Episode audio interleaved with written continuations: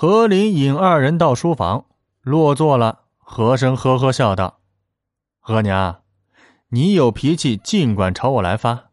弟弟刚升职，要兢兢业业，可别分了他的心思。”武迷是年近五十，脂粉盖不住眼角的纹路，依然跟年轻的时候一样爱妆容、喜繁华，嘴里说道：“你嘴里说娘，只怕心里早就忘了这里还有一个老太婆了吧？”和珅含笑道：“额娘，你说的哪里话呀？三纲五常，父母儿女，这是为人的本分。”和珅一介读书人，岂能忘本？许久没来看额娘，实在是公务繁忙。武迷氏说道：“我也知道，你定然是认为小时候额娘对你不够慈爱，心存芥蒂。如今有本事了，能把我甩开就甩开。如若是这种想法，你们兄弟就把我送到西山庵中去。”少了我这个累赘。和珅被说中心事，脸上微微一颤，孩儿不敢。若有这种不孝的事，孩儿是要丢官吃罪的。额娘不可乱加揣度啊。何林也说道：“额娘，哥哥公务繁忙，把你托付给我，这也是常理。额娘不要错怪哥哥。”武迷是一见。一语奏效，微微面露得意，转而沉重道：“我到驴肉胡同，你才三岁，你阿玛常年在外，不论我怎么待你们，总是我掌管这个家，把你们养大，没有功劳，这也有苦劳啊。”说到此处，武迷氏便哽咽了起来，泪水冲刷了眼角的脂粉，露出沧桑的面目。小时候，你还懂得讨好额娘呢，说额娘是全天下最好看的女人。额娘虽说知道那是孩子话，那心里也高兴啊。现在你官大了，有权有势，就嫌弃我了，把我丢在这里，这说个话、见个面都不能。这府里的花花草草、石头假山，都跟以前没有变化，变得最多的。就是你了。和珅被说中心事，不由想起了小时候。虽然兄弟俩在夹缝中求生，但也有快乐的日子，也有光明的憧憬。自己心中牢记后母的不是，总觉得现在对他冷淡是天经地义。可是往昔岁月浮上心头，不由得有些惭愧。自己原谅了所有的亲戚，也认为自己胸怀广大，居然没有原谅的是后母。想到此处，不由得泪水也出来了，慌忙跪下说道：“孩儿对额娘照顾不周，实属惭愧。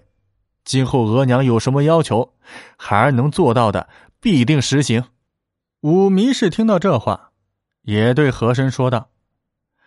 人家都说和珅府富丽堂皇，在北京城数一数二的。可是我这个当娘的见也没见过，你说是不是让人笑话？我想我在你心中早已经不是娘了，只是个外姓的老太婆。和珅辩解道：“府上这几年都在施工，前院好了，还在修后院和花园呢。”还有邻近的家庙也在紧锣密鼓，人工嘈杂，怕额娘过去住着闹。等明年，明年开春整体完工时，到时候我亲自来接额娘过去。那时百花盛开，府中最好的时候，岂不是更好？武迷是瞪着大眼睛说道：“你说的可是真的？”和珅对他说。我说话岂能如同儿戏？你放心就是。乌迷是瞬间脸上如芙蓉绽放，转而又泪奔说道：“原来呀，你没有抛弃额娘。”嗯。何林扶起武迷氏说道：“额娘，这样悲喜交加会伤了身体的，我且扶你回房休息。”武迷氏走后，和珅对何林吩咐了：“到吏部上任，哪些人需要打点，搞好关系，一一交代。”何林乃诚实之辈，哥哥你怎么交代，我就一一照办。和珅说道：“你到吏部，虽然官职不大，但责任重大。你也知道，吏部尚书永贵与我不和。”当着皇上的面弹劾过我，因此有任何风吹草动，更要细心。何林此刻才明白，自己在吏部是要担当和珅的眼线的。几日来，都有来向何林道喜的人前来，既有原来的旧识，也有吏部新的同僚，有人是冲着何林的面子。也有人是冲着和珅的面子。这一日，门人报苏林阿前来道喜，何林连忙引进。苏林阿与何林同为满人，原来有过一面之缘，交情不深，但这次带着贺礼前来，还是令何林颇为感动。苏林阿快六十岁，模样清瘦，颧骨凸起。一身锦绣官服穿在身上，晃晃荡荡。要论年龄，也可以说是何林的父辈了。但对何林还是尊敬有加。双方主宾落座，苏林阿说道：“你到了吏部，只怕要从此飞黄腾达，令我辈望尘莫及呀。”何林赶忙说道：“那倒不敢收啊。”苏大人为官数十年，我倒是要跟你讨教的。苏玲阿就说：“你别取笑我啦，我这哪里是当官呢，简直就是被人抛到河里，任他浮沉。”苏林阿姓塔塔拉氏，满洲正白旗人，属于上三旗的，出身可要比和珅、和林兄弟高。他在乾隆六年。就考取翻译举人，四年后升任江苏镇江府理事同知、扬州知府。此后升迁之路就慢下来了。二十四年任福建粮驿道，二十七年因失察之罪遭降级，不久受甘肃宁夏道道台。只不过此地穷山恶水，没有什么油水可捞，干的并不乐意。二十九年，又因当务公务降职为凉州知府，其后历经浙江温处道、江苏苏松良道、安徽卢凤道、江西九南道，不久又因为公务遭降级处分。总之啊，满人官员中。起点这么高，混得这么惨的，独苏玲阿一份。苏玲阿说道：“你要是以我为鉴，我倒是可以跟你说道说道。我这四十年来呀，官路坎坷，就是因为朝中无人呢。若有人提携，早可以提升进京了。所以你呀，你的好处就是。”你得紧紧跟着你哥哥，有了他，你不愁不生的。何林却诚恳的道：“哥哥是哥哥，我是我，我若能提升，一定要以自己的成绩来说话。一旦乱了规矩，我跟哥哥便会遭受弹劾。这一点，我比任何人都不能受他照顾。”苏玲阿说道。你现在是年轻气盛，以为凭自己一己之力就能够平步青云？嘿，我当年也是你这么想的。现在混得多惨，将来呀，你自然会听懂我的话。像我现在官职这么小，连想见你哥哥一面那都难呐，你却身在福中不知福啊！何林惊愕道。我哥哥一向与人为善，不可能不见你的。况且我们同为满人，当来往走动的。”苏林阿撇撇嘴道：“你哥哥跟你不一样，我投了几次帖子，想要拜访，连门都没有。我想原因只有一个，就是我的官职太不起眼了。”何林一想，若是这样，改日我给你引荐。何林对官场上的一套还比较陌生，只懂得学有所长，术有专攻。见苏林阿这么热心结识和珅，感到好奇。况且啊，苏林啊都快六十的人了，还能翻起什么浪头呢？苏林啊感叹道：“嘿嘿。”你们兄弟俩真是天壤之别，一个精通世故，一个只懂圣贤。你哥哥如今是皇上的第一号宠儿，只有他不想办的事儿，没有他办不到的事儿。我要是能够得到他的照应，那好日子不就来了？这么说来，好像我是为了结识他才和你走动的，其实不然。我更是愿意和你这样的人交朋友。何林为人和善，没有成见。苏林啊是个老江湖，博闻广见，当下走动相当密切，每次聊天必然谈到和珅。在苏林阿心中，和珅宛如天神。恰巧那一天，苏林阿听说丰绅殷德的生日要到了。何林要去祝贺，苏林阿觉得机不可失呀，准备了四千两银子作为贺礼，要何林引荐。话说丰绅殷德生日这一天，何府是热闹非凡，府门口停满了轿子。来祝贺的客人先奉上大礼清单，然后进宝善堂与和珅相见，一派喜气。一会儿，门口传唤，有圣旨到。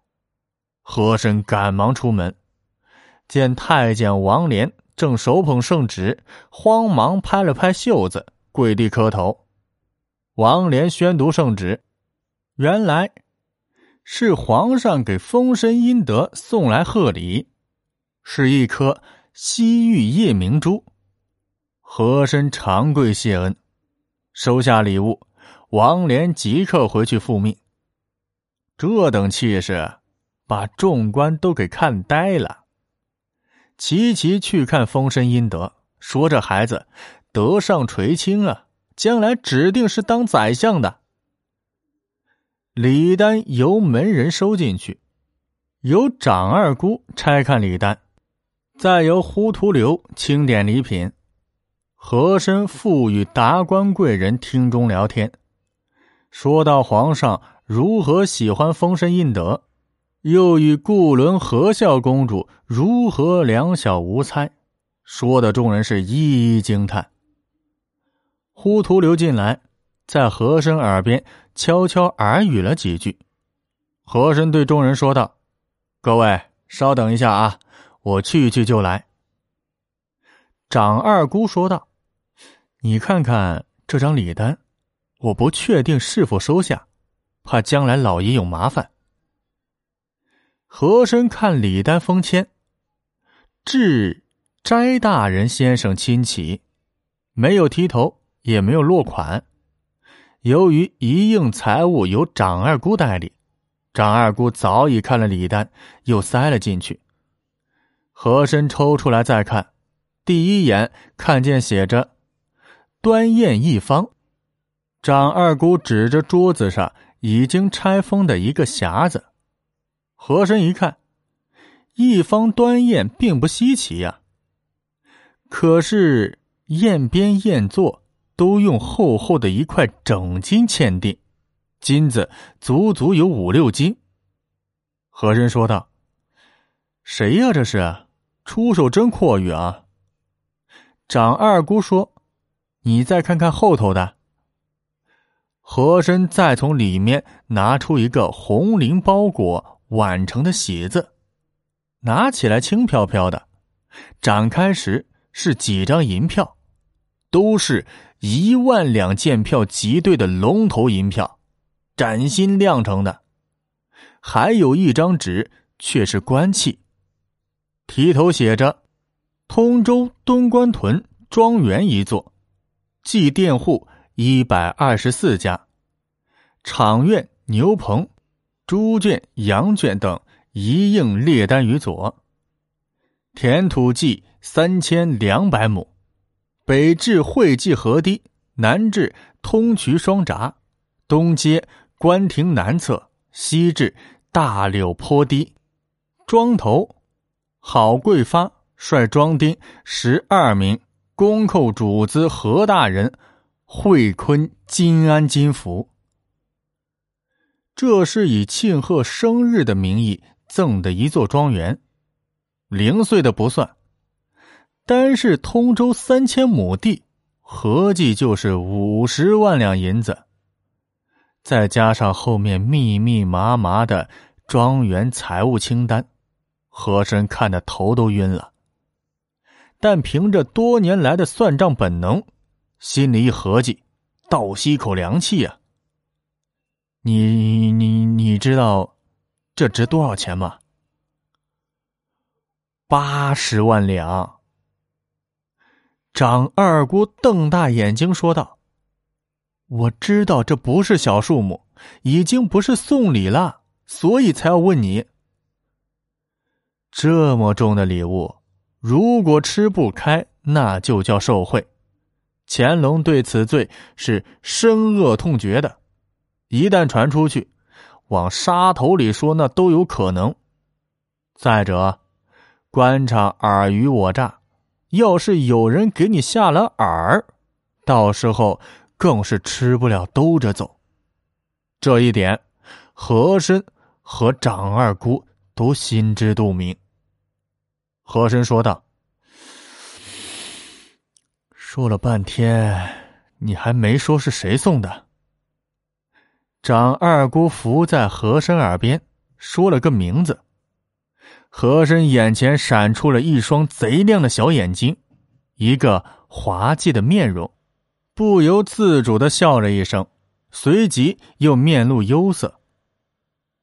官场的历练告诉他，这样的大礼绝对不能收，所有的礼都要还的，这么大的礼，自己还还不还得起呢？要是收砸了，连皇上也救不起呀。但是，又想到自己只要一点头，就可以收下一个庄园，这是怎样的诱惑？怎能忍心拒绝呢？自己从小就典当家里的物件，一件又一件，每一件都心疼一次。而后当了官，开始收礼。每一次收礼，心中那种欢乐与满足，似乎是对年少时心疼的补偿，那是真正的满足，自己无法戒的瘾。想来想去，一脸纠结。又想到这个送礼的人貌似可靠啊，应该不会出什么事吧。再一想，人心隔肚皮。谁知道他送出这份礼安的是什么心呢？张二姑看和珅像个孩子一样挠头抓脸，魂不守舍，随即问道：“如果说不了，我就把他退了。”